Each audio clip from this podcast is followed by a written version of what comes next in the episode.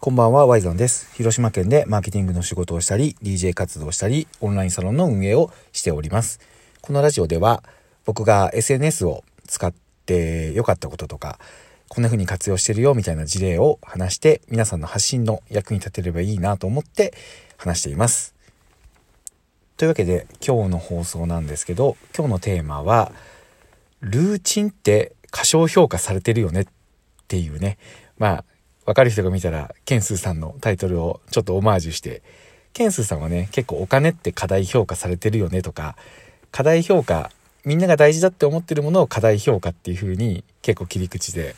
Voicy っていうね、ラジオを配信されてるんですけど、僕はね、ちょっとその逆を言って、ルーチンってちょっと過小評価されてるよねっていうような切り口で今日は話してみたいと思います。この番組は最近野球用語に恋のをつけてる遊びにハマってしまってごめんなさいの高江さんでお送りいたします。いや、すいません。ちょっと噛んでしまいましたね。ちょっと、なんかあの、キャッチコピーが、なんか毎回、この高江さんっていう方が、エッジが効いててね。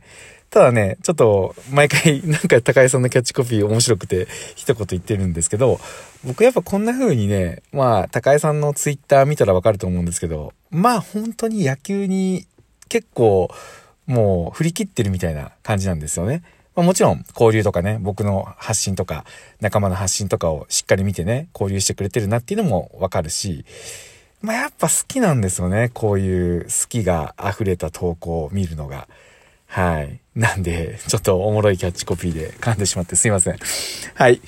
えー、というわけでですね、今日は、ルーチンって過小評価されてるよねっていう話なんですけど、僕は結構ね、あのルーチンワークっていうのに、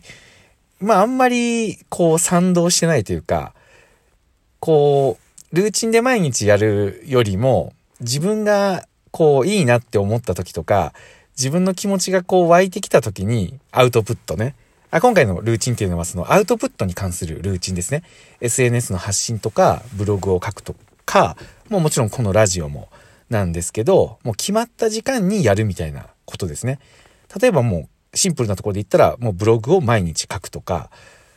ツイッターとかだったら朝に、えー自分の考えを起きた時にツイッターで発信するとかっていうようなルーチンを僕は結構ね過小評価してきたなと思ってるんですよ。これまあみんながどうかはわからないんですけど僕は今までやっぱりこう思った時に思ったことを書くのが、まあ、やっぱ一番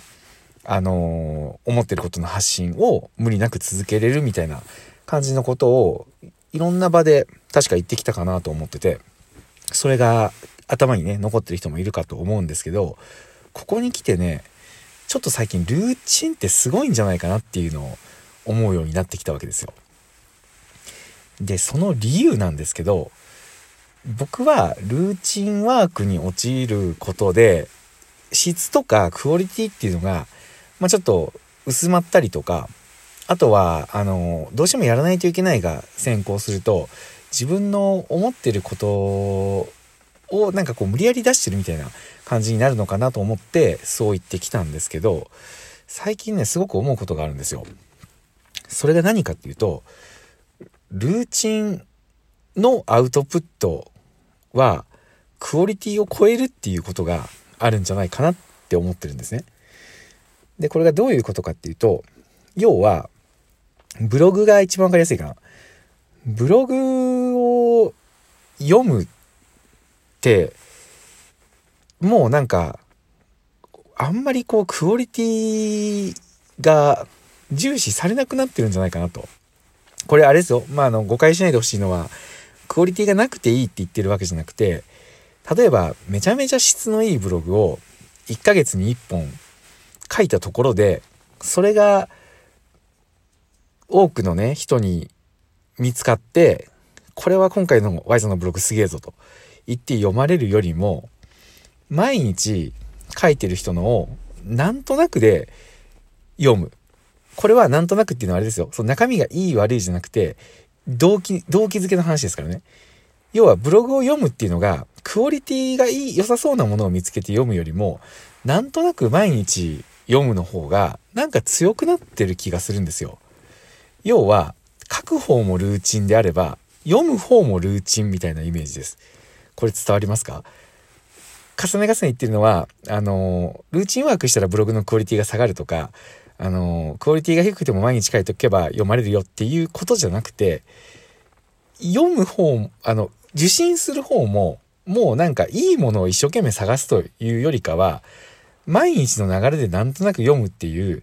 動機づけの部分にすごくルーチンっていうのが入ってきてるんじゃないかなっていうふうに思うわけですよ。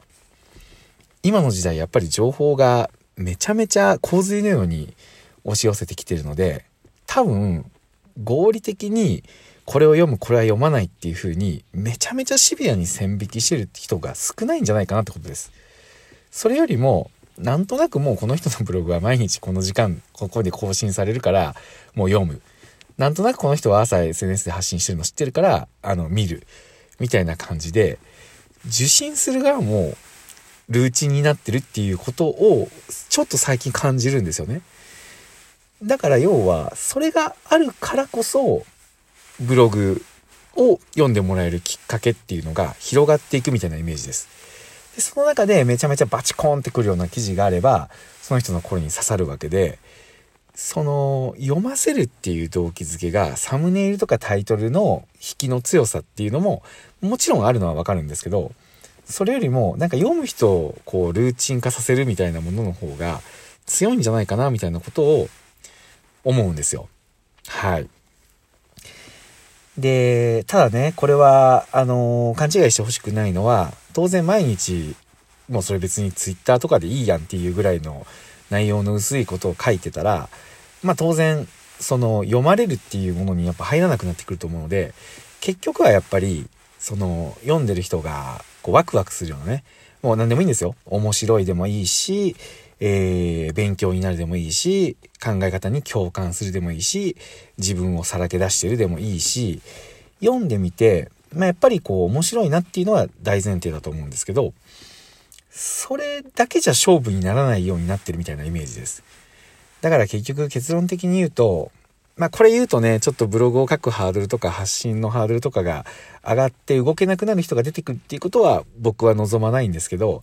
まあ、もしこれを聞いてるあなたのフェーズでもっと自分の発信ブログを多くの人に読んでほしいっていうふうに思ってるようなフェーズの人がいたら毎日やる。でもしくは決まった時間に何かをする。これって大事だなっていうふうに思いました。要はあれですよね。あのいつ空いてるか分かる店には行きにくいみたいなイメージですよね。はい。なので、これを受けてですね、僕はちょっと苦手なルーチンに挑んでみようというふうに思うんですよ。これ今僕あの仮説なんで、果たしてこれが合ってるかどうかを検証するのがある意味僕の仕事でもあるので、えー、苦手なルーチンを入れていこうと思います。何かというと、Twitter のライブ配信をしようと思います。で、このライブ配信を、あの、固定しようと思います。金曜日の22時から、まあ、15分から30分ぐらい。で、その週に僕が感じたこととか、まあ、要は1週間のフィードバックですね。それを毎週金曜日の22時に配信して、まあ、Y さんの1週間みたいな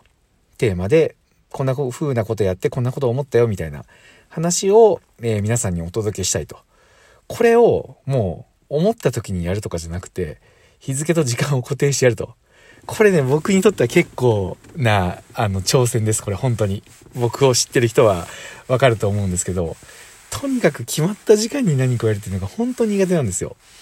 まあなんで正直ね、あのー、続かないかもしれないし、あのー、うまくいかないかもしれないです。ただ、えー、ルーチンっていうのがちょっと自分の中でね、歌唱評価されてたっていうのを感じた以上は、ちょっとここに挑んでみたいなと思ってます。って言いながら今思ったんですけど、そういえばちょっと前に、あの、毎週日曜日に DJ ワイザンラジオを更新するっていうのをやり始めて、まあ、ちょっと前回ね、あの、うっかり、名古屋のセミナーの懇親会が盛り上がって、更新するのが用意はしてたんですけど、忘れてたんですけど、出すのをね。あのー、毎週日曜日にラジオの配信っていうのも実はちょっと前から始めて、これもね、やっぱり続けようと思ってるんですよ。なんで、ちょっと今まで僕の中になかったルーチンワークっていうのに乗るとそれは、あの、受信する人の習慣に、あの、入っていきたい。え、まあ、選ばれるね、自分でありたいなっていうところから来てるので、えー、もしよかったら僕の Twitter、リンクをね、概要欄に貼っておきますので、フォローしてもらって、えー、木曜日にライブ配信を見に来てくれたら嬉しいなと思います。ライブ配信はもちろんこういうラジオのね、こう、一方的なトークとは違って、双方向の形でね、作っていければと思いますので、えー、皆さんのご来場っていうかな、ご来場お待ちしておりますので、今週から引き続きよろしくお願いいたします。はい。というわけで今日はこんな話でした。ワイザンでした。ありがとうございます。おやすみなさい。